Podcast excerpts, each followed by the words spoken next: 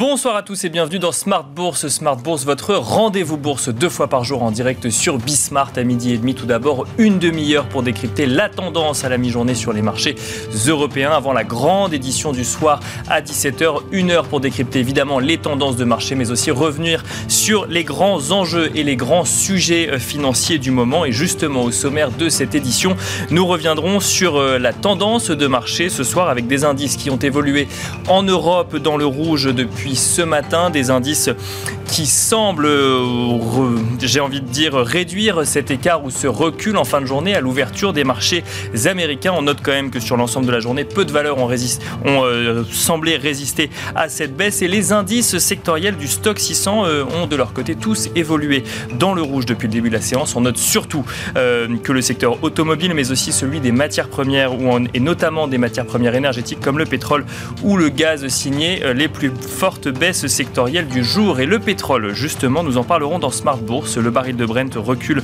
depuis un peu plus d'une semaine à présent. Il évolue actuellement autour des 109 dollars. Certains y voient euh, le signe des craintes des investisseurs d'épisodes récessifs à venir en lien avec les stratégies agressives des banques centrales en matière de remontée des taux pour lutter contre l'inflation. Une stratégie réaffirmée encore aujourd'hui devant le Congrès par Jérôme Powell, le président de la Fed. Cette normalisation peut-elle se passer d'un épisode récessif? Et à l'inverse, cet épisode, euh, cette normalisation peut-elle précipiter un épisode récessif, même si celui-ci est technique? C'est une question que nous poserons à nos invités dans Smart Bourse. Et puis dans la dernière partie de Smart Bourse, dans le quart d'heure thématique, nous nous intéresserons aux bourses africaines, comment celles-ci ont évolué en lien avec l'impact sur leurs économies du conflit russo-ukrainien? Et quels sont les drivers actuels de ces places de marché? Nous serons en duplex avec Wissem Barbouki, le président fondateur d'Aube Africa AM, pour en parler donc dans le dernier quart d'heure de Smart Bourse.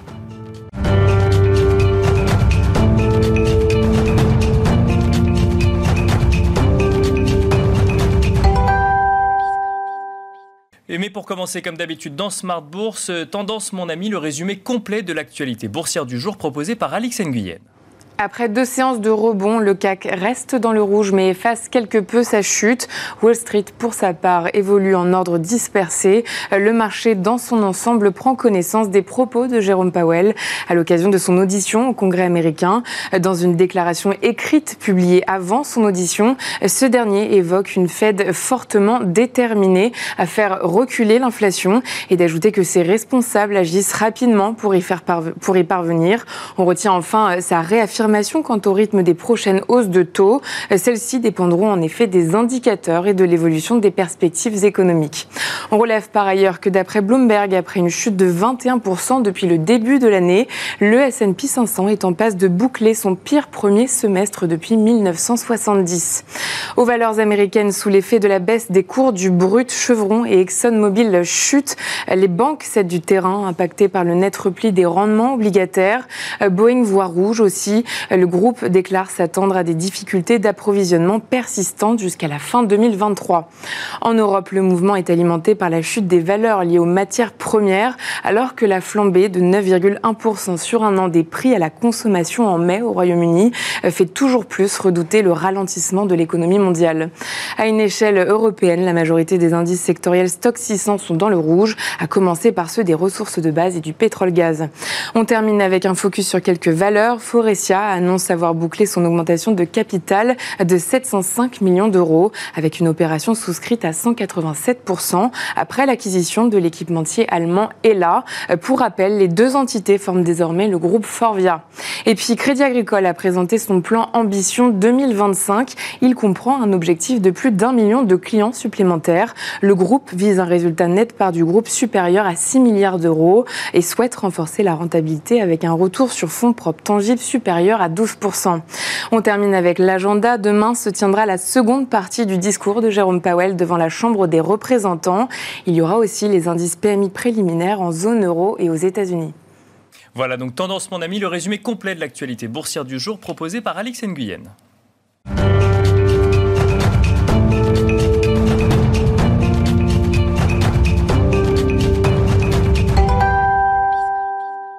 Et nous voilà partis pour Planète Marché, une quarantaine de minutes pour tenter de décrypter euh, ensemble une actualité parfois politique, souvent économique et surtout financière. Donc dans Smart Bourse, pour en parler, nous avons le plaisir d'être accompagnés ce soir par trois experts. Raphaël Thuin, tu d'abord est avec nous. Bonsoir Raphaël Thuin. Bonsoir. Vous êtes responsable des stratégies de marché de capitaux chez Tikeo Capital. Bienvenue dans Smart Bourse. Nous sommes accompagnés également par Étienne Gorgeon. Bonsoir Étienne Gorgeon. Bonsoir Nicolas.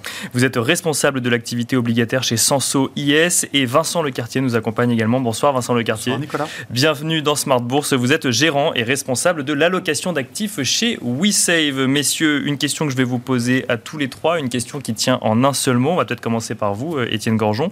Euh, ce mot, c'est récession. On a l'impression que c'est le risque, la crainte actuelle sur les marchés financiers depuis que les banques centrales, euh, j'ai envie de dire, ont accéléré dans leur mouvement de, de hausse de taux. Est-ce que c'est euh, un risque réel aujourd'hui à prendre en compte euh, pour les économies, que ce soit aux États-Unis ou en Europe Le mot récession, tel que euh, on, le, on le voit, on le, on le comprend, euh, il, est, il est mentionné dans toutes les études, est une promesse. C'est une promesse à plusieurs égards. C'est une promesse parce que historiquement, quand la Réserve fédérale a essayé de normaliser sa politique monétaire dans cette typologie de configuration, ça s'est toujours soldé par une récession. Et il y a eu 13 cycles haussiers de taux, 10 qui ont conduit à des récessions, et c'est du 100% à chaque fois que l'inflation monte au-dessus de 5 et que l'emploi est en dessous de 4. Donc euh, la promesse vient des statistiques qui sont assez, euh, qui, qui sont assez brutales. Euh, la promesse vient également du fait que sur un historique relativement récent, donc si vous regardez la séquence 2016-2019, qui est assez Mhm. utile parce que on est dans des, des, des- des formats d'économie euh, pas très sûr. la Réserve fédérale a réussi à augmenter ses taux de 225 points de base. Elle a réussi à, à baisser son bilan de ses 100 750 milliards pour s'arrêter brutalement en août 2019 parce que l'économie était en train de basculer s'il n'y avait pas eu la crise sanitaire. Je crois que c'est à peu près commun d'admettre que l'économie euh, américaine allait rentrer en récession quoi qu'il arrive. Donc, euh, statistiquement, le, le- le passé joue pas en, en la faveur de la Réserve fédérale. Et il est vrai également que euh, euh, j'avais regardé un- une étude du Financial Times, mais, il y en a plein d'autres, hein, que ce soit Bank of America ou les autres. Euh, la proportion euh, de stratégistes, d'économistes, est quand même largement du côté d'une récession probable. Donc le, le challenge semble, énorme. À côté de ça, moi j'aurais deux commentaires. Le premier, c'est que en géné- je trouve qu'il y a une confusion sur les séquences. C'est-à-dire qu'on sort d'une période où la croissance euh, américaine est extrêmement forte. Je rappellerai simplement que depuis le début de l'année, la- l'économie américaine a créé 2,4 millions d'emplois. Que euh, on n'avait pas vu ça depuis quasiment euh, extrêmement longtemps. Il y a deux euh, offres d'emploi par chômeur.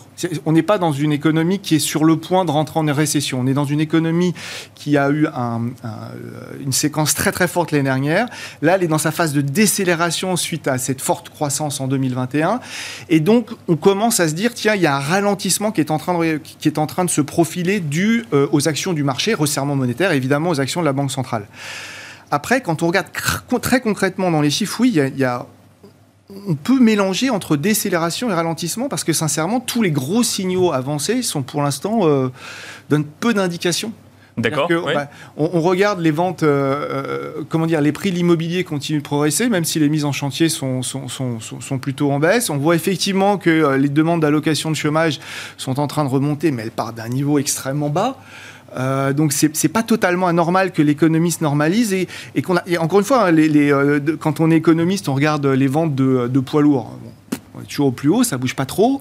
Euh, si on regarde les, indicateurs très très avancés c'est-à-dire les empreintes de carte Visa ça baisse un peu, mais rien de, rien de particulier. Les camions qui passent, les camions qui transportent des marchandises, qui passent sur les endroits où on les repère, c'est pareil. Enfin, bref, l'économie américaine est, est en train de ralentir, mais à partir d'un niveau extrêmement élevé. Donc le, le- le mot récession est une promesse, mais pas une certitude. C'est exactement la question que j'allais vous poser. C'est ça, c'est une promesse, mais euh, ça n'est pas une certitude à, à avoir aujourd'hui. Et là où j'ai un point d'interrogation, euh, c'est que, sincèrement, enfin, si le- si- normalement, si la Réserve fédérale fait ce que le marché lui demandait de faire, c'est-à-dire 350 points de base plus 1000 milliards de rachats d'actifs, historiquement, en tout cas avant la crise sanitaire, c'était sûr que c'était une récession. Pourquoi il y a un point d'interrogation? Il y a un point d'interrogation parce que simplement cette inflation vient d'un stimulus budgétaire et monétaire inouï et inédit dans l'histoire des États-Unis.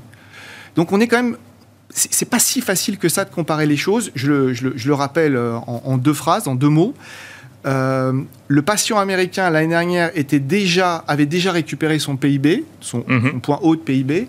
Or, à la suite du plan Trump, suivi du plan Biden, plus les rachats d'actifs, ces injections cumulées, ça représentait 18 points de PIB. Chose que, en temps de paix, on n'avait jamais fait aux États-Unis. La seule fois où on avait vu ça, c'était en 43, euh, un an après Pearl Harbor, toute l'économie américaine était tournée vers une économie de guerre.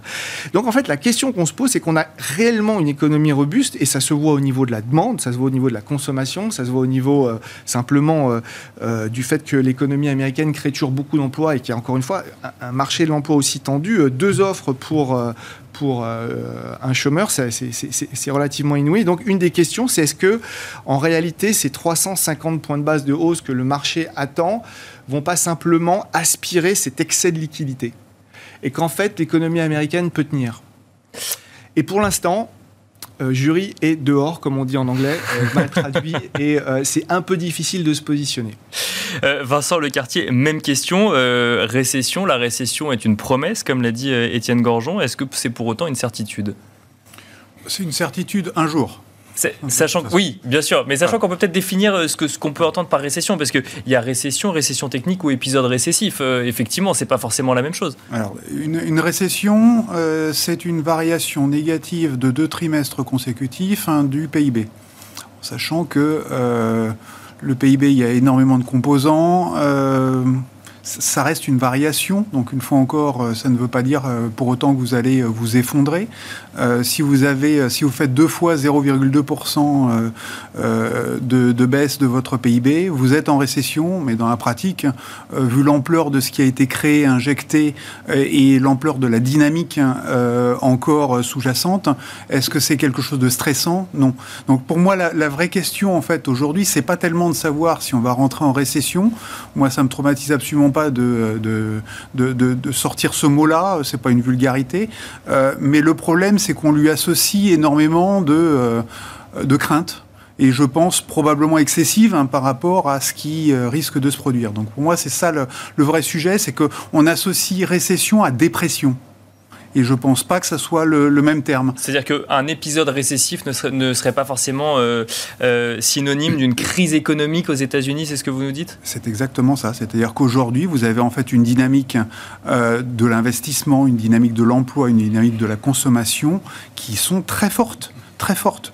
Euh, on sait très bien qu'il va y avoir des rapatriements d'activités. On sait que les semi-conducteurs, il va falloir relancer une activité forte. On sait qu'il va falloir relancer euh, une, production de euh, métaux rares américains. On sait qu'il y, a des tas de choses sur lesquelles il va y avoir de toute façon des mécanismes d'investissement partenariat public-privé qui vont être très importants pendant des années. Euh, la défense va de nouveau être renforcée, la santé va être renforcée. On sait très bien que l'énergie est perturbée par, par le conflit euh, en, Ukraine et qu'il y a des répercussions sur, le, sur les États-Unis, que la transition euh, énergétique, il va falloir eux aussi qu'ils la, qu'ils la fassent. Donc il y a énormément d'investissements à venir. Donc moi je veux bien qu'on ait un, un, fugitif un, temps négatif du PIB aux États-Unis. Est-ce que c'est inquiétant? Non. Alors, j'ai quand même envie de vous, vous opposer, avant d'entendre euh, Raphaël Toin sur le sujet, un argument que j'ai entendu dans, Smart Bourse euh, à, midi, si tant est que ce soit une opposition à ce que vous dites, mais euh, j'entendais que justement l'inflation sur les matières premières énergétiques était tellement forte que pour atteindre un objectif de 2%, il faudrait bien qu'il y ait un effet de balancier sur d'autres secteurs d'activité et que du coup on pouvait s'attendre à des épisodes récessifs par secteur d'activité. Est-ce que ça c'est un risque un peu plus grand pour le coup? Alors l'inflation, l'inflation par les matières premières, donc agricoles et énergétiques à l'heure actuelle, ça contribue à la louche à euh, un tiers euh, de, l'inflation aux États-Unis, euh, sachant que le pays est producteur. donc le vrai, le vrai sujet aujourd'hui, c'est un, c'est un sujet de raffinage plus qu'un sujet de produits bruts. est-ce que le pays est capable de basculer vers la transition énergétique? Oui, enfin, quand on voit les technologies euh, développées, euh, quand on voit la, capacité du pays à, à, lancer des projets et euh, quand, quand, ils ont vraiment envie d'aller quelque part, ils ont de volonté plus que de capacité. Donc, voilà, donc pour moi, c'est pas c'est pas une question financière, c'est pas une question de compétence, c'est juste une question d'envie. Donc, euh, donc pour moi, le, curseur, vous le mettez simplement là. Donc est-ce qu'ils ont envie d'aller euh, vite? Est-ce qu'ils ont euh, envie de, de basculer rapidement sur la transition énergétique? J'en sais rien. Ce qui pour moi est évident, c'est qu'on est dans une phase électorale. Donc on a déjà l'élection de mi-mandat qui, approche. On a surtout derrière l'élection présidentielle. donc il va y avoir bel et bien des conflits budgétaires entre les, entre les deux parties. Donc pour moi, c'est plus ça qui risque de, de freiner. Mais si vous êtes convaincu que c'est euh, dans l'intérêt national et qu'il y a à ce moment-là solidarité entre démocrates et républicains pour aller dans un sens, autrement dit comme ils l'ont déjà fait par le passé avec la Chine par exemple, s'il y a cette volonté commune d'avancer dans un sujet, ils avanceront. Euh, Raphaël, tu as même question. Alors effectivement, on rappelle hein, que cette question de la récession, aujourd'hui, on se la pose euh, du fait de la euh, hausse de taux, donc de 75 points de base annoncée par la Fed la semaine dernière, sachant qu'on en attend potentiellement une autre à venir lors de sa prochaine réunion de, politique monétaire, qu'on estime à 75 points de base. Je dis qu'on estime parce que ça a l'air d'être une certitude pour certains, mais tant que ça n'est pas fait, globalement, on, l'estime. Est-ce que du coup, à la lumière également de ce qu'on a entendu, le, le, fait que le seul indicateur que suive la Fed aujourd'hui soit l'inflation, euh, finalement n'est pas si angoissant que ça pour le marché, malgré ce qu'on peut voir globalement sur les marchés financiers actuellement il y a matière à être inquiet. Hein. Chez, Tikeo, on est globalement très prudent sur effectivement le potentiel pour l'économie de décélérer. Alors, à quelle vitesse, dans quelle mesure on va tomber dans une récession profonde et longue, on verra. Mais effectivement, la, propension de cette économie à rapidement euh, euh, disons, décélérer sur le, sur le long terme semble, semble forte. Quand on y pense, effectivement, on est dans un cycle inflationniste fort qui perdure, qui d'ailleurs surprend dans sa durée par sa robustesse, hein, encore aujourd'hui, alors que ça faisait plusieurs semaines, plusieurs mois qu'on entendait parler d'un point d'inflexion dans l'inflation. Bien sûr, qu'on attend toujours, ça, je, bien c'est clair. On en parlait dès mars-avril, souvenez-vous. Là encore, aujourd'hui, Royaume-Uni, Canada, tous, tous les chiffres surprennent à la hausse. On constate que cette inflation, elle est vraiment structurelle, qu'elle risque de perdurer, en tout cas que ce scénario de retour en V inversé, vous savez, qu'on espérait à un moment, semble assez lointain, et qu'elle a des, caractéristiques en particulier d'une région à l'autre assez différentes. aux États-Unis, on l'a vu, le marché du travail est très chaud, la hausse des salaires entretient ce cycle inflationniste. En Europe, on a une dimension euh, matière première qui, elle aussi, va probablement perdurer dans le temps quelle que soit un petit peu l'issue prochaine ou non du conflit ukrainien, on sait que on a un facteur inflationniste long terme euh, à travers cette, pression géopolitique qu'on voit aujourd'hui en Russie et en Ukraine. Donc il y a beaucoup de raisons de, parier sur le fait que les banques centrales n'auront pas le loisir de, de, ralentir, que pour combattre cette inflation, il va falloir continuer à resserrer les taux et euh, les taux euh, L apostrophe TAU, donc euh, à les augmenter. Et, dans ces conditions, probablement que l'économie va en souffrir. Et donc, ça veut dire que ce risque récessif, hein, si je, je l'appelle comme ça, même si effectivement je comprends que c'est une promesse plutôt qu'une certitude, ne serait pas de nature à infléchir une remontée des taux de la part de la Fed ou de la BCE la Fed et la BCE vont avoir besoin de, marge de manœuvre vis-à-vis de l'inflation. Tant que l'inflation continuera à surprendre à la hausse ou à se maintenir à des niveaux importants, elles devront faire ce qu'a fait, ce fait Volcker dans les années 80, c'est-à-dire augmenter rapidement et fortement les taux pour faire baisser la demande, calmer les économies, calmer ce rythme de croissance des salaires qui entretient ce cycle inflationniste, à un moment en plus où une grosse partie de cette inflation est, euh, se trouve de côté de l'offre. C'est-à-dire, on parlait de matières premières, on peut parler aussi des politiques de chaîne d'approvisionnement. Tout ça, ce sont des facteurs sur lesquels la Fed et la BCE ont peu d'impact. Donc oui, finalement, il va falloir que l'inflation commence vraiment à se calmer pour que les banques centrales retrouvent des marges de manœuvre. Aujourd'hui, on n'en est pas là.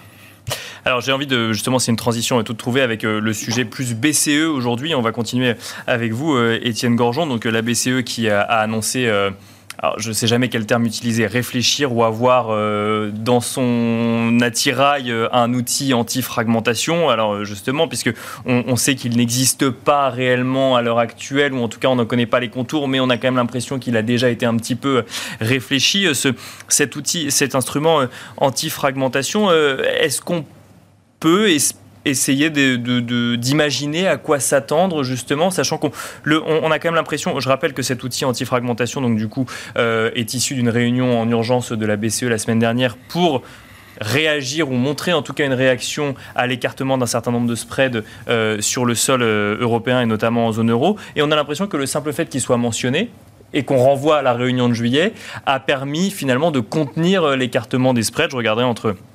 euh, la dette italienne et le Bund allemand avant cette émission, effectivement, il se réduit encore un petit peu. Euh, à quoi est-ce qu'on peut s'attendre euh, en termes de, de possibilité de cet outil anti-fragmentation? Parce qu'on imagine bien qu'on pourrait potentiellement aller acheter plus de dette italienne que de dette allemande, mais concrètement, est-ce que la BCE peut le faire aussi simplement? Ben, La question est évidemment d'actualité. Il, il, y a deux sujets. Le premier, c'est, faut pas oublier ce qui s'est passé en 2011 et la peur que tout le monde a eue. Et que ça, ils veulent pas le revivre et que ce qui est intéressant, c'est qu'ils sont beaucoup plus agiles euh, à travailler sur ce type de sujet assez concret. Maintenant, l'équation, parce que peut-être pour le rappeler, euh, le coût de, sortie d'un pays type Italie, France, Espagne euh, ou évidemment euh, Allemagne, on, oublie souvent, mais le niveau d'intégration des principaux pays européens à l'intérieur de l'Europe est colossal. Hein. C'est, par exemple, il y, a un calcul qui avait été fait, c'est les actifs français en dehors de la France, à l'intérieur de la zone euro, c'est le PIB de la France. c'est vrai pour l'Italie, c'est vrai pour l'Espagne, c'est vrai pour l'Allemagne. Donc en fait, Imaginez que l'euro pourrait disparaître, ça serait un cauchemar pour tous les citoyens européens. Donc ça, ça, c'est la base. Donc comment favoriser la transition du crédit? C'est comment faire que euh, jusque euh, en Calabre euh, il y ait les, les, banques italiennes qui continuent de prêter ou peu importe où en Europe? Tout en limitant, ce qui est un vrai sujet toujours d'actualité, c'est l'aléa morale. C'est-à-dire que vous avez des élections italiennes euh, l'année prochaine, plus ou moins à la même époque. Vous venez d'avoir des élections françaises qui pourraient conduire bientôt à d'autres élections. Imaginez euh, un gouvernement extrêmement pro-dépenses qui mette, euh, qui, un petit peu les choses en danger, ou en tout cas qui sortent des clous. Donc, ça qu'il faut, trouver, il faut, il faut trouver un système qui permette que le crédit se diffuse et que l'aléa morale soit encadrée. Ce qui est intéressant, c'est que l'initiative vient plutôt des Allemands. Hein. c'est Isabelle Schabel et Nagel qui, qui ont commencé à lancer le sujet donc, euh, euh, et je pense que ils vont probablement faire quelque chose d'assez intelligent qu'on pourrait euh, qu'on a vu, qu'on voit au, Japon, pardon, je vais chercher mes mots, qu'on voit au Japon, c'est-à-dire au lieu de faire du a posteriori, c'est-à-dire que les spreads ont déjà remonté et on va faire quelque chose, j'ai l'impression qu'ils se dirigent vers du a priori. évidemment, on n'a pas encore les détails, mais de dire à, niveau de à un certain niveau de spread, vous devez vous attendre à ce qu'on aille taper au sens on va racheter. C'est un peu le. Donc soyez rassurés. Soyez rassurés. C'est plutôt une assurance que euh, si les spreads s'écartent, alors la Banque Centrale Européenne sera là. Et ce qui fait qu'a priori, quand vous savez ça, vous, en, termes de, en tant qu'intervenant de marché, ben, vous allez hésiter d'y aller euh, parce, que, euh, ben, parce que ça peut, faire, ça peut faire mal. Quand je dis y aller, c'est shorter, par exemple, la italienne. Donc c'est un peu la façon dont la Banque du Japon, la BOJ, a, fonctionne avec son, son ce qu'on appelle la, le contrôle de sa courbe. C'est-à-dire que dès que le 10 ans japonais dépasse 25, on sait que la Banque centrale va intervenir. Donc là, ce serait quelque chose de relativement similaire et ça serait l'assurance parfaite. Personne n'aura envie de se mettre en face de la Banque Centrale Européenne. La question qui reste en suspens, c'est comment on gère l'aléa morale? C'est à partir de quel niveau de spread? Qu'est-ce qui se passe si le mouvement 5 étoiles est élu, euh, enfin, euh, prend, euh, prend le congrès italien l'année prochaine Comment on gère ça Ça, on n'a pas encore trop les détails. surtout que là, on est dans des considérations politiques qui ne sont normalement pas des considérations de la BCE, mais qu'elle doit prendre en compte. Et qu'elle doit prendre en compte parce que si vous avez un pays qui dit, ben non, moi je vais, je, je, je, je vais utiliser le budget du déficit budgétaire et peu importe euh, les conséquences que ça peut avoir sur la stabilité de la zone euro, la Banque centrale européenne sera obligée, sera obligée d'intervenir. Donc c'est là où, c'est là où on attend quelques détails. Ça va être intéressant de voir s'ils mettent un niveau de spread, qu'ils vont communiquer ou pas. Est-ce qu'ils vont y aller en, justement ne communiquant, pas, en disant et puis on va les voir intervenir et d'un seul coup le spread italien vis-à-vis de l'Allemagne va se resserrer très fortement on aura les détails en juillet, si j'ai bien compris. Euh, Vincent, euh, le quartier, pour l'instant, on parle d'un taux de dépôt négatif hein, au niveau de la BCE. On parle de deux hausses de taux relativement faibles, si je puis dire, vis-à-vis de ce que fait euh, la Fed. Et pour autant, on commence déjà à évoquer un outil anti-fragmentation pour éviter les directions, alors différentes, non, mais en tout cas les accélérations différentes en termes de, de, de rendement obligataire sur les différents pays de la zone euro. Est-ce c'est, est-ce qu'on peut interpréter ça comme une difficulté à la BCE, de la BCE à augmenter ses taux euh, sur les mois à venir? Pour moi, elle a fait le, elle a géré la problématique dans le mauvais sens, c'est-à-dire qu'elle avait, euh, elle s'est imposée de terminer le quantitative easing avant de euh, lancer la, problématique de hausse de taux. pour moi, historiquement, il faut avoir un instrument pour un objectif. Euh, là, pour moi, aujourd'hui, elle a deux objectifs. Elle a la question de la fragmentation euh, des, des, taux. Donc, donc ça, pour moi, c'est un premier objectif. Le deuxième, c'est l'inflation. l'inflation, il est logique qu'elle la combatte en relevant les taux. la fragmentation, pour moi, il s'agissait d'utiliser le bilan. Alors, étrangement, ou peut-être par dogmatisme ou peut-être parce qu'il y avait des pressions politiques internes, euh, au bout du compte, ils se sont imposés d'arrêter euh, l'instrument du bilan euh, avant de pouvoir intervenir sur les, sur les taux. Ils ont pris du coup du retard sur la lutte contre l'inflation et ils se sont mis en danger euh, simultanément sur euh, la question de la fragmentation. Donc d'une certaine manière, la réponse qu'ils sont en train de préparer pour le mois de juillet ressemble quand même assez étrangement au fait d'un retour en arrière et de réutiliser le bilan, même si ça n'est pas la question d'augmenter la taille du bilan, puisque là je pense qu'il y a des oppositions assez fortes de la part des, des pays du nord de l'Europe pour que ça ne soit pas le cas et pour qu'effectivement l'aléa moral, d'une certaine manière, soit quand même au moins canalisé d'une certaine manière par un, niveau de bilan mhm. global. Euh, par contre, la question de la répartition des signatures qu'on achète euh, ou qu'on n'achète pas et dans quelles circonstances, euh, là, ça va être compliqué et il est très probable. elle peut choisir comme ça de racheter plus une dette italienne ou portugaise qu'une dette française ou allemande. Elle avait le droit de le faire. Elle avait le droit de le faire. De façon dérogatoire pendant la, crise sanitaire, elle avait le droit de le faire. Elle pouvait acheter autant d'Italie qu'elle le voulait. Et si elle voulait ne pas acheter d'Allemagne, elle pouvait le faire. Donc oui, elle, elle s'est accordé le droit de le faire. Elle s'est trouvé le droit de le faire quand il faut. Alors c'était, c'était de façon dérogatoire pendant la période sanitaire. Cette période est révolue. Donc euh, la question c'est de savoir euh, l'instrument futur. Euh, comment est-ce qu'il sera bâti? Est-ce qu'il sera euh, légal au sens de la cour de Karlsruhe euh, derrière qui va euh, rescruter les choses et qui va dire non, effectivement, ça n'est pas normal de voir que l'Italie est le seul, la seule signature ou à peu près qui soit achetée et que l'Allemagne soit défavorisée dans, cette histoire. On est en train de financer directement le, le fonctionnement courant de, de l'Italie. Donc là, on va avoir bel et bien un problème politique, mais c'est une décision politique derrière. La BCE, si l'organisation politique au-dessus Autrement dit, les gouvernements européens disent il n'y a pas de problème, on vous laisse faire ce genre de, de manœuvre.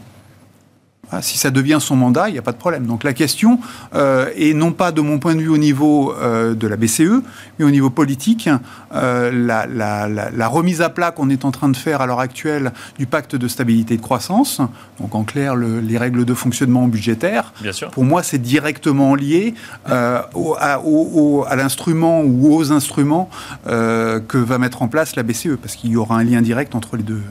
Donc on est sur un sujet presque d'unité d'Union européenne ou de zone euro en tout cas. Si vous prenez par exemple, si vous sortez par exemple du, euh, budget européen les investissements de défense, euh, d'énergie euh, nouvelle, etc. Si vous les sortez complètement des, des, budgets et que vous n'avez plus qu'un budget de fonctionnement, bah, vous pouvez dire à la BCE sur cette partie qu'on a sortie, là il y, a une liberté totale de, de liberté, de signature sur quel est le pays qu'on achète ou qu'on n'achète pas. Donc faire des emprunts collégiaux pour financer certains plans d'investissement et avoir une signature spécifique pays euh, attribuée à tel ou tel plan, oui, on peut mettre en place des choses peut mettre en place. D'ailleurs, on, l'a déjà fait pour le coup. Oui, oui, assez bien récemment. Sûr, bien, sûr, bien sûr, bien sûr, bien sûr, euh, Raphaël Thuin, alors euh, peut-être un mot sur la BCE rapidement. Après, je voulais évoquer le, sujet du pétrole avec vous et comment interpréter justement ce recul euh, du pétrole. Mais d'abord, sur la BCE, on a déjà dit beaucoup de choses. Quelle est votre vision un petit peu sur le sujet? Est-ce que du coup, c'est de nature, selon vous, à remettre en cause des hausses de taux à venir? Ou de toute façon, c'est la priorité aujourd'hui, que ce soit de ce côté ou de l'autre de l'Atlantique? Non, mais alors les deux sujets euh, s'imbriquent bien parce qu'on parle hein, toujours de cette dynamique de, hausse des prix en Europe. Euh, la, BCE, là, on sent qu'elle a une main compliquée. On, joue à l'apprenti sorcier, on invente des mécanismes qui n'existaient pas. On ouvre des questions auxquelles on n'a pas, pas de réponse et clairement le, diable sera dans les détails. Globalement, c'est un événement de marché néanmoins positif. La, BCE a clairement marqué sa volonté de maintenir le cap et de maintenir le couvercle sur cette dynamique d'écartement des spreads.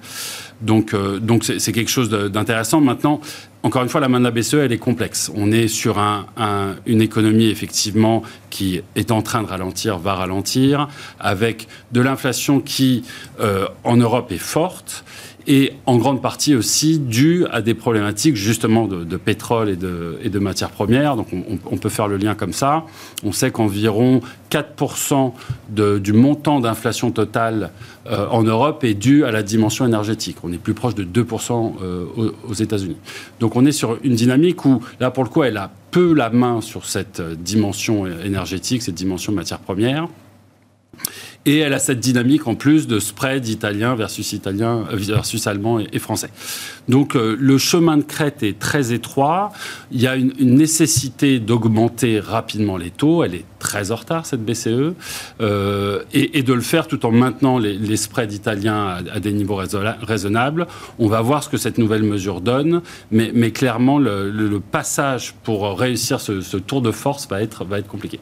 Et alors un mot sur le, le pétrole à présent. Alors le pétrole c'était, quand, j'ai regardé en préparant cette émission, environ 4% de, recul sur le baril de Brent depuis, euh, depuis le, début de la journée, 4%, moins 7% sur, sur, sur une semaine. Euh, bon, ça pourrait être un non-événement dans une tendance haussière de long terme après tous les, euh, les, hausses consécutives qu'on a connues. Pour autant, je, lis à droite à gauche que c'est ça peut être interprété comme justement cette crainte euh, récessive. Un mot sur ce sujet spécifique du pétrole, euh, Raphaël Toin. Est-ce qu'il faut euh, surinterpréter ce recul actuel du pétrole et notamment du baril de Brent?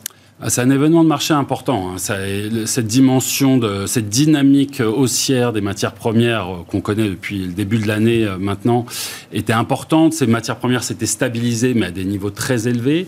Et aujourd'hui, enfin, on voit une, une, petite baisse, en particulier à travers le pétrole, mais pas que. Et donc ça, c'est effectivement un soulagement pour le marché aujourd'hui. Peut-être ça va enclencher des, une espèce de, de, dynamique désinflationniste dans, dans, les mois qui viennent, on verra. Mais en tout cas, c'est quelque chose que, qui importe énormément au marché aujourd'hui. Alors, à quoi est dû ce, ce relâchement sur les, les, prix du pétrole? Il y a effectivement quelques facteurs à suivre. Sur l'Ukraine, la Russie semble prendre la main. Euh, donc peut-être qu'on va avoir, on verra, une résolution de, de, conflit à un horizon plus ou moins lointain. C'est un gros pari aujourd'hui, mais peut-être que c'est un facteur positif sur le, matière, sur le prix des matières premières. On voit aussi que le pétrole russe coule à flot qu'aujourd'hui, euh, le manque à, gagner vis-à-vis, par exemple, des économies européennes a été comblé avec l'Inde et la Chine en particulier. Donc, il n'y a pas eu vraiment de, de manque en termes d'offres de pétrole sur le marché. Et puis, on a aussi des catalystes à venir, euh, avec en particulier une visite du président Biden en Arabie Saoudite, où, le marché se prend à espérer un grand soir, une espèce d'échange de bons procédés. Vous rouvrez les robinets du pétrole en échange d'une protection militaire ou, d'un accord commercial. Et en attendant, on baisse les taxes aux États-Unis sur l'essence. Bon, ça, c'est euh, pas forcément en lien direct, mais ça fait partie effectivement de l'équation. Voilà. Donc, toute, nouvelle qui consisterait à voir une baisse plus durable des prix des matières premières serait très favorablement euh, acceptée par le marché dans la mesure où ça pourrait permettre de nourrir cette idée que l'inflation va peut-être un jour finalement commencer à décélérer. Donc c'est ce à quoi le, marché semble se raccrocher aujourd'hui. Euh, Vincent euh, Lecartier, cette baisse du pétrole sur une semaine, ça nous laisse espérer un pic d'inflation qui se rapprocherait de nous? J'espère. De toute façon, l'inflation, c'est une variation de prix. Donc euh, il suffit de stabiliser euh, les prix du pétrole même à un niveau très élevé pour que l'inflation par le pétrole disparaisse. Euh, donc je pense que c'est ça aussi qu'il faut garder en tête, c'est qu'au bout d'un certain temps, les hausses de prix qu'on a vécues, on, les verra se calmer et pour un certain nombre de prix aujourd'hui, il y a déjà de la baisse. Donc le, pic d'inflation, il est probable qu'il approche aux États-Unis. Peut-être cet été. Euh, est-ce que est-ce qu'on aura le même pic euh, en Europe? Probablement pas, parce qu'on a un, lien euh, qui est qui est encore plus fort, comme ça a été signalé sur la partie agroalimentaire et énergie. Donc, d'une certaine manière, si si les choses se calment en, Ukraine, peut-être qu'on aura nous un pic encore plus rapide, encore plus accéléré qu'aux États-Unis, paradoxalement, alors que le marché a, la chose inverse en, tête. donc oui, oui, évidemment, ça serait une très bonne nouvelle. Quand on regarde historiquement euh, la, question du, cycle, hein, puisqu'en fait, implicitement, c'est quand même ça aussi qu'on peut avoir. Euh, c'est plutôt sur les matières premières industrielles qu'il faut regarder, donc les métaux industriels. Et eux, leur pic, il était plutôt euh, un trimestre plus tôt, c'était en mars qu'on a atteint le pic. Grosso modo à zéro, voire même négatif désormais sur les métaux industriels depuis le début de l'année. Euh, donc euh, voilà. Si, si, vous regardez ça comme étant un signe euh, d'accalmie sur, sur l'inflation, moi je pense que le signal il a déjà été lancé. Est-ce que c'était un signal récessif? Ça tombait comme par hasard au moment où la Chine fermait, confinait de nouveau pour des raisons de Covid. Donc c'est compliqué de lire, euh, de lire dans le détail le, motif qui se cache derrière. Mais objectivement, on a déjà depuis un trimestre une baisse des prix sur euh, les produits industriels et euh, on commence à avoir depuis une dizaine de jours celle du pétrole. Si ça se calme sur les matières premières, ça sera effectivement une très bonne nouvelle pour les marchés. Ça se voit déjà sur les marchés obligataires et je pense que ça se verra aussi sur les marchés actions dans un deuxième temps. Bah, justement, euh, transition toute trouvée avec euh, le sujet que j'ai envie de traiter avec euh, vous trois sur les dernières minutes de cette émission. Donc, bah, la conséquence concrètement là sur les marchés actions, et on verra l'obligataire avec vous, Étienne Gorgeon, mais Vincent Lecartier sur les marchés actions, pour le coup, là, on est sur des baisses régulière. Alors euh, j'ai mentionné un, léger rebond euh, sur les marchés européens hier et, et avant-hier. Qu'est-ce que Qu'est-ce qu'il faut en, comprendre? Est-ce que ça veut dire qu'il faut rester à l'écart du marché aujourd'hui? Est-ce que ça veut dire que euh, globalement il faut être très actif, très précis dans une gestion active au quotidien? Comment est-ce que vous voyez les choses sur ces marchés actions aujourd'hui? Je pense qu'il n'y a pas de raison de prendre de risques additionnels forts. Par contre, depuis un mois sur les actions, vous avez une, vraie forme de capitulation puisque tous les secteurs baissent en même temps. Il n'y a plus de rotation, tous les secteurs baissent en même temps et de façon très significative. Euh, donc pour moi, c'est un signal intéressant de voir que les gestions avant les publications de résultats, avant l'été, donc avec un, une moindre liquidité des marchés, euh, jettent entre guillemets l'éponge sur, sur les actions. Donc ça, pour moi, c'est un signal intéressant commencer à se réintéresser du coup aux actions de façon euh, contrarienne si vous avez un horizon euh, plutôt long? Euh, est-ce que le pic d'inflation va, va être atteint cet été? Peut-être. Euh, pour moi, ce qui est plus intéressant, c'est de savoir qu'on a les élections de mi-mandat en novembre, qu'on a euh, la réunion des banquiers centraux euh, fin août, mhm. et qu'il est probable qu'après les élections de mi-mandat, la préoccupation de la Fed et de l'administration Biden soit beaucoup plus la croissance économique que l'inflation. Donc moi, mon, mon pressentiment, c'est que l'élection de mi-mandat sera probablement le réel tournant, mais peut-être même qu'on aura en fait des, une forme de préannonce par la par la Fed euh, lors de la réunion de, euh, Jackson Hole, comme quoi euh, l'inflation commence déjà à être mieux pilotée, son action commence à se voir dans quelques chiffres, le ralentissement économique se voit lui aussi, et donc elle commence à de nouveau regarder l'autre face de la pièce, l'inflation d'un côté et l'emploi de l'autre, donc commencer à se réintéresser à la partie croissance. Étienne Gorgeon, j'ai envie de vous poser la, même question, mais peut-être plus d'un point de vue euh, obligataire. Alors, euh, on, a vécu un crack obligataire, j'en parle au passé d'ailleurs, je, euh, je, devrais peut-être toujours en, passer en, parler au présent, mais ça, ça, pose deux questions sur les marchés obligataires. C'est est-ce que le crack obligataire, ou en tout cas le plus gros du crack obligataire est derrière nous? Et est-ce que des rendements qui augmentent, ça peut créer des opportunités pour des nouveaux investisseurs sur le marché? sur la partie obligataire, emprunt d'État, donc si on regarde les, emprunts d'État européens, les emprunts d'État euh, américains, je pense qu'il y a un juge de paix qui est, euh, et on est sur un point de bascule. C'est est-ce que euh, on est vers un pic d'inflation Est-ce que la croissance est réellement en train de décélérer? Et là, vous avez deux camps que vous trouvez dans le marché. Vous avez ceux qui pensent que le taux terminal est autour de 2,5-3 aux États-Unis et ceux qui pensent qu'il va falloir aller à 4,5-5. Euh, et pour l'instant, encore une fois, euh, eu égard à ce qu'on voit dans les chiffres, c'est très difficile. Donc, acheter, des, emprunts d'État aux États-Unis, c'est extrêmement tentant parce que c'est une classe d'actifs qui a fortement souffert et, euh, qui offre, qui est une réelle alternative. simplement, vous avez cette interrogation. Moi, ce que je trouve intéressant, dans, dans, le monde d'alternatives, et on a parlé de capitulation, c'est qu'il y a un endroit où vous avez vraiment, je trouve, une capitulation au sens propre du terme, c'est sur le crédit. D'accord. Euh, si vous regardez le marché action depuis le début de l'année, les flots aux États-Unis sont positifs. Sur le crédit, c'est vraiment un bain de sang. Euh, et, ça, se voit d'ailleurs dans les performances de la classe d'actifs. Si vous regardez par exemple le haut rendement euh, en Europe, on est autour de moins 12, moins 12, moins 13. Et ce qui est intéressant, c'est que les courbes se sont aplaties. Chose assez rare. En général, les courbes, sans rentrer dans les détails techniques, les courbes s'aplatissent quand euh, le marché commence à anticiper, des taux de défaut demain. Or, les taux de défaut sont à moins de 0,5 en ce moment en Europe et le marché anticipe 7. Et en fait, nous, ce qu'on met en avant, nous, ce, ce, qu'on met en avant, c'est que dans un environnement où vous avez euh, deux ou trois incertitudes majeures, incertitude sur le pic d'inflation et sa normalisation, incertitude sur le ralentissement économique euh, et, et, et, donc incertitude sur le les valorisations du marché action et des, et des taux, il y a un endroit où je trouve qu'on peut allumer la lumière, c'est sur du crédit très très court. C'est-à-dire que sur, du, euh, sur des maturités de un an et demi, donc vous avez une maturité, un an et demi, donc si la récession a lieu comme Larry Sommer le pense ou d'autres, euh, ou plein d'autres, c'est-à-dire plutôt fin 2023, début 2024, ben, autour de une année, une année et demie, vous avez euh, des potentiels de perf de l'ordre de 5%. Chose que moi, je n'avais pas vu depuis 2011. 5% sur une maturité moyenne de 1,5, c'est quelque chose que je trouve que vraiment intéressant. Vous rallongez d'une année, vous passez à 7.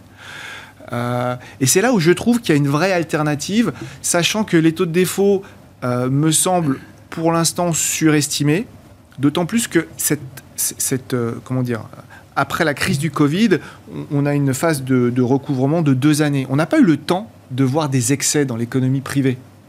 C'est-à-dire que c'est pas comme en 2008 ou en 2000 où les bilans des entreprises ou le bilan des banques était, était, très lourd avec plein de mauvaises choses pour les bancaires, etc. Là, on n'a pas eu le temps de, construire ces excès. Ces excès, ils viennent de la sphère publique.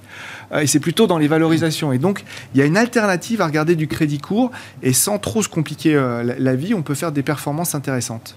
Mais donc elle est plutôt sur des, euh, des durations très très courtes, des, ça, des maturités très courtes. Et, on est, enfin, je peux citer des noms, mais vous avez des très belles signatures euh, à horizon 2023-2024. Donc là on parle de dette privée pour le coup. Là on parle de dette privée et on parle plutôt de dette privée de, de notation intermédiaire, c'est-à-dire plutôt du WB. Moi c'est le segment que je trouve où le couple, le, le couple rendement-risque je trouve le plus intéressant.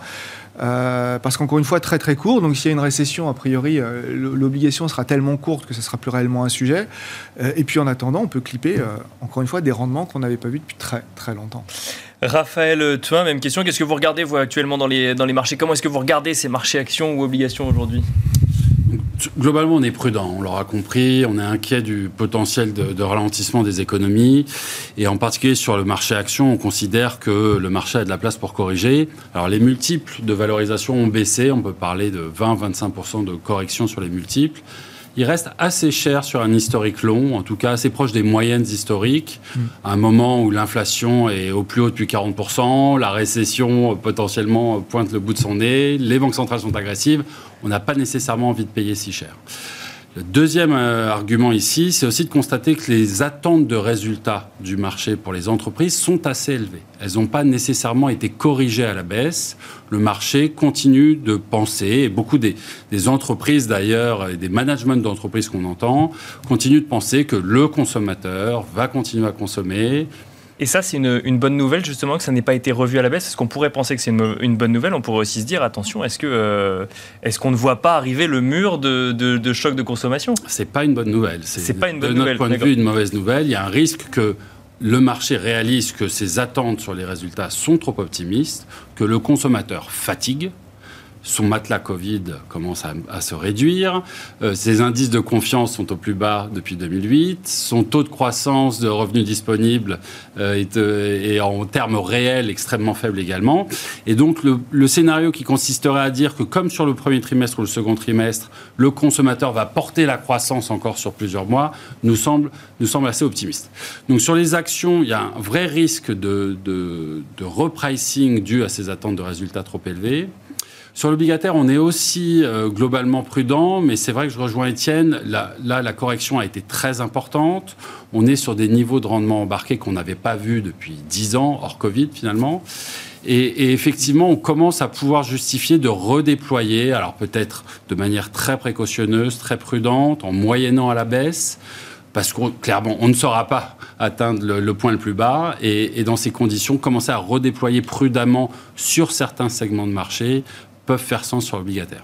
Alors, il faut être très sélectif. C'est un marché de grande dislocation, de grande dispersion. Donc, on a des segments plus décotés que d'autres. Il faut être très attentionné dans sa sélection de valeurs, mais il y a probablement des choses à faire sur, sur ce segment de marché. Euh, très rapidement, Vincent Lecartier, il nous reste quelques secondes. Qu'est-ce que vous, vous regardez spécifiquement sur les marchés actions pour le coup? Alors nous, le dernier arbitrage significatif qu'on ait fait, ça a été de remonter de nouveau l'exposition sur le Nasdaq. Euh, d'enlever euh, les, expositions ou à peu près sur les, euh, les ETF Standard Poor's exposés au dollar. Autrement dit, nous, on joue bel et bien un pic d'inflation pendant l'été.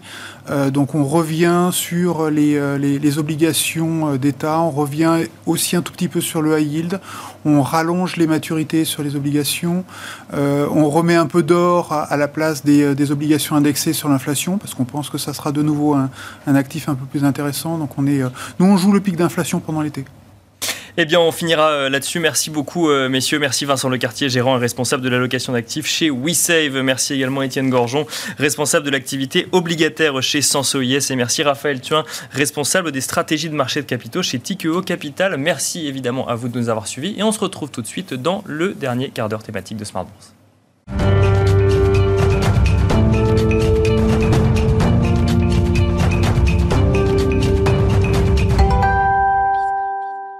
Et nous enchaînons à présent avec Marché à thème, le dernier quart d'heure thématique de Smart Bourse. Et nous allons nous intéresser au continent africain et au parcours des places de marché financières africaines. Quelle, quelle est la tendance dans un contexte de conflit russo-ukrainien qui fait pression sur les prix des matières premières énergétiques, mais aussi sur les prix des denrées alimentaires? Pour en parler, nous avons le plaisir d'être accompagnés en duplex par Wissem Barbouki, le président fondateur d'Obafrica AM. Bonjour Wissem Barbouki. Bonjour Nicolas. Bienvenue euh, donc euh, dans Smart Bourse euh, à distance. On va évoquer ensemble du coup le, les tendances et les actualités des, places de marché financières africaines, des bourses africaines. Avant cela, il faut peut-être commencer par les économies, les économies africaines, de ces économies, les économies de ces pays qui détiennent des places de marché financières. Comment est-ce que, qu'est-ce que vous constatez depuis le, début du conflit russo-ukrainien sur les économies africaines, Barbouki alors, comme, euh, comme, partout dans le monde, hein, les, économies africaines sont, touchées par, euh, par ce conflit. Euh, les économies africaines ont, des taux de croissance qui, pour la plupart, ont, été revus, à la baisse. En début d'année, le FMI attendait une, croissance de l'ordre de 4%, un peu plus de 4% pour l'ensemble du continent. Cette croissance a été revue autour de, de 3,5%. Mais ce qui est intéressant, c'est que on a toujours cette hétérogénéité qu'on voit dans les économies africaines avec pas mal d'économies qui, malgré le contexte actuel, euh, continuent de, tirer leur épingle du jeu. Je pense par exemple à des économies comme l'île Maurice, qui, qui bénéficie euh, euh, d'un retour du tourisme post-Covid, ou à des économies comme l'économie nigériane, qui, qui bénéficie fortement de, la hausse du, prix du baril. Ce qu'on observe depuis, depuis, quelques, depuis quelques mois, et euh, dans le mouvement de ce qu'on a observé partout ailleurs, c'est que plusieurs pays, ont, enfin plusieurs économies ont, ont, ont vu leur taux augmenter sous le sous l'effet de, de l'inflation. Hein. Euh, je pense euh, des pays comme euh, l'Égypte, le Maroc, euh, la Tunisie, le Kenya.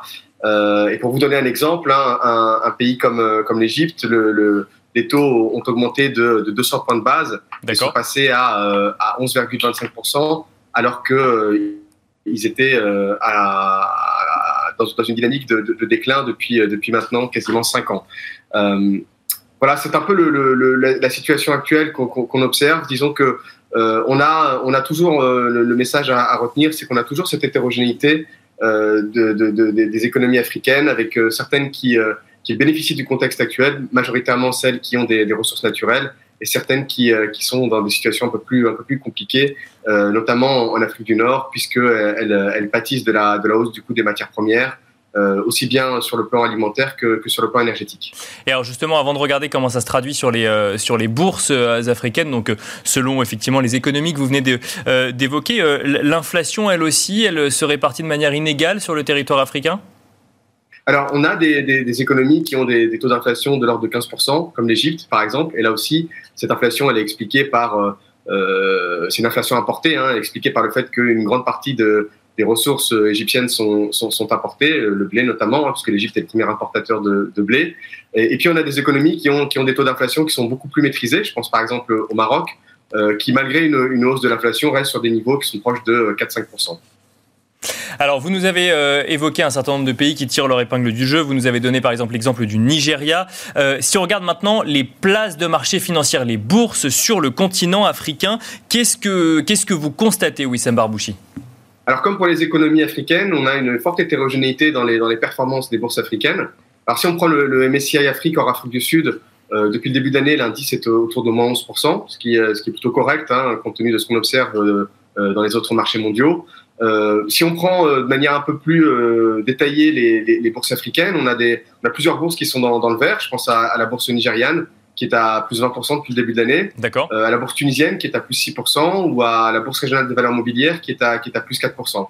Et puis dans le rouge, ce sont plutôt les marchés dont, les entreprises ont vu leur, leur marge se compresser, hein, avec ce que je disais tout à l'heure, c'est-à-dire la hausse du coût des matières premières, et qui pâtissent aussi plus marginalement de, de, la hausse des taux qui a un double impact, euh, aussi bien donc sur les, sur les comptes de résultats des entreprises avec la hausse des frais financiers, mais aussi sur, sur les flux, puisque une partie des, euh, flux marché actions euh, se, se, dirige vers, euh, vers les marchés obligataires. Et donc ces, économies-là, en tout cas ces bourses-là qui, sont dans le rouge depuis le début de l'année, ce sont l'Égypte qui est à moins 18% en devise locale, le, Kenya qui est à moins 27%, l'Afrique du Sud ou encore le Maroc qui sont autour de, de moins 10%.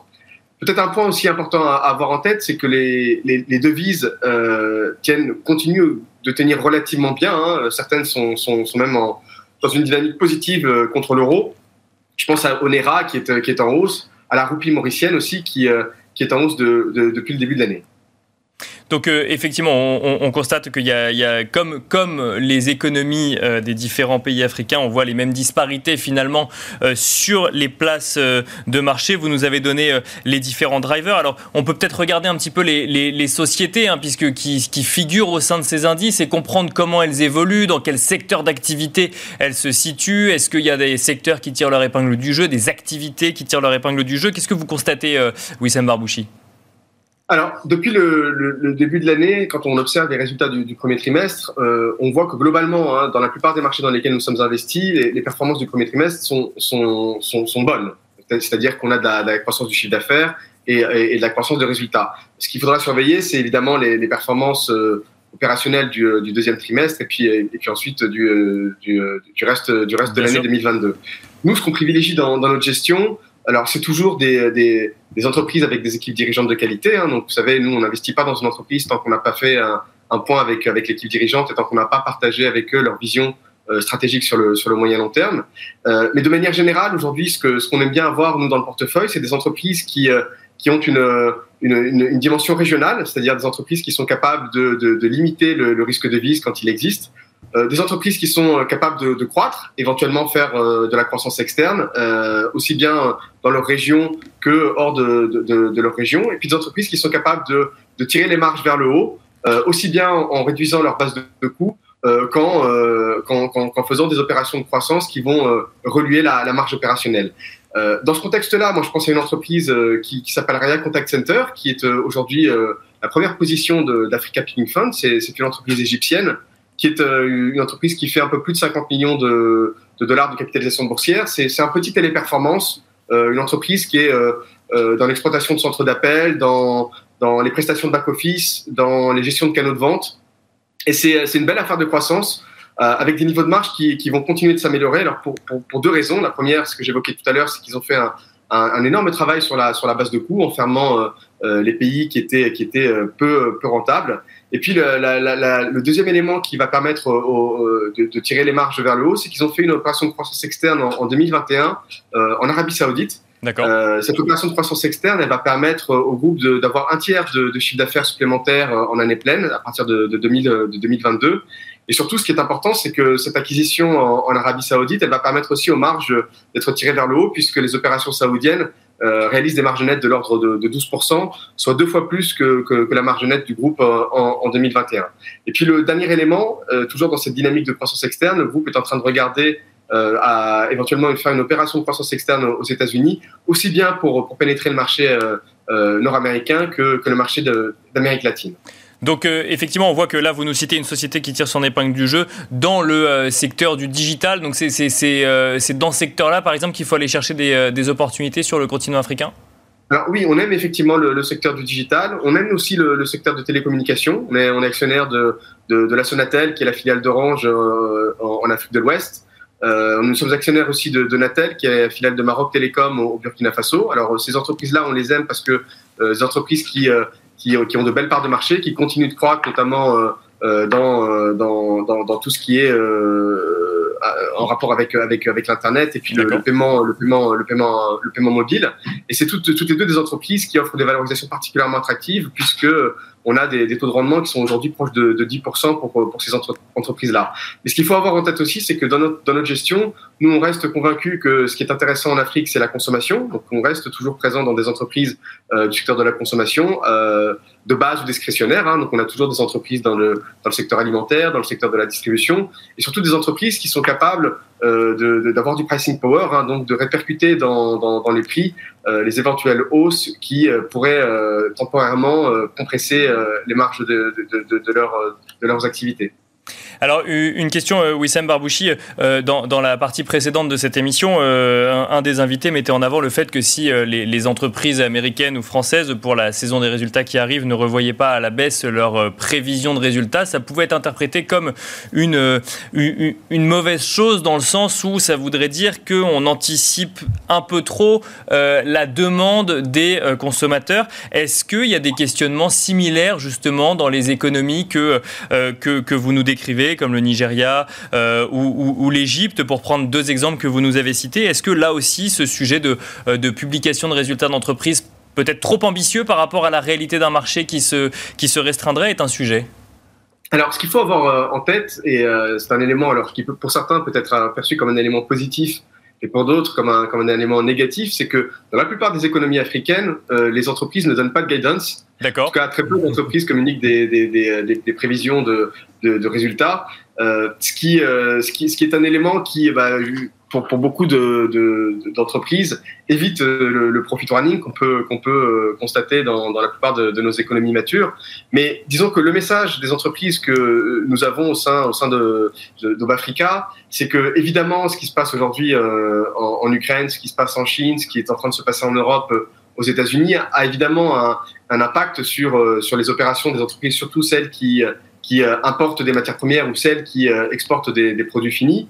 Mais ça donne aussi à ces entreprises-là aussi conscience de, de l'importance de pouvoir être auto, autofinancées, être indépendantes et être, être capable d'avoir la main sur l'ensemble de la chaîne de valeur. Et, et ça, c'est un discours que qu'on a pu entendre en France, par exemple, pendant la période Covid, mais qu'on entend aussi de, de, plus en plus euh, dans, dans, dans, dans, les marchés africains, euh, avec cette volonté réelle, hein, euh, je pense au Maroc, à l'Égypte, à l'Afrique du Sud, au Nigeria, avec cette volonté réelle de pouvoir être, être, être indépendant et, et, ne plus avoir à se dire nous sommes dépendants de la Chine pour telle ou telle matière première ou, ou de l'Ukraine ou de la Russie pour telle ou telle autre. Merci beaucoup Wissem Barbouchi d'avoir euh, partagé avec euh, nous dans Smart Bourse, votre expertise. Je rappelle que vous êtes le président fondateur d'Obafrica AM. Merci également à vous de nous avoir suivis en direct dans Smart Bourse sur Bismart et je vous donne rendez-vous dès demain à midi midi et demi pour un nouveau numéro de Smart Bourse.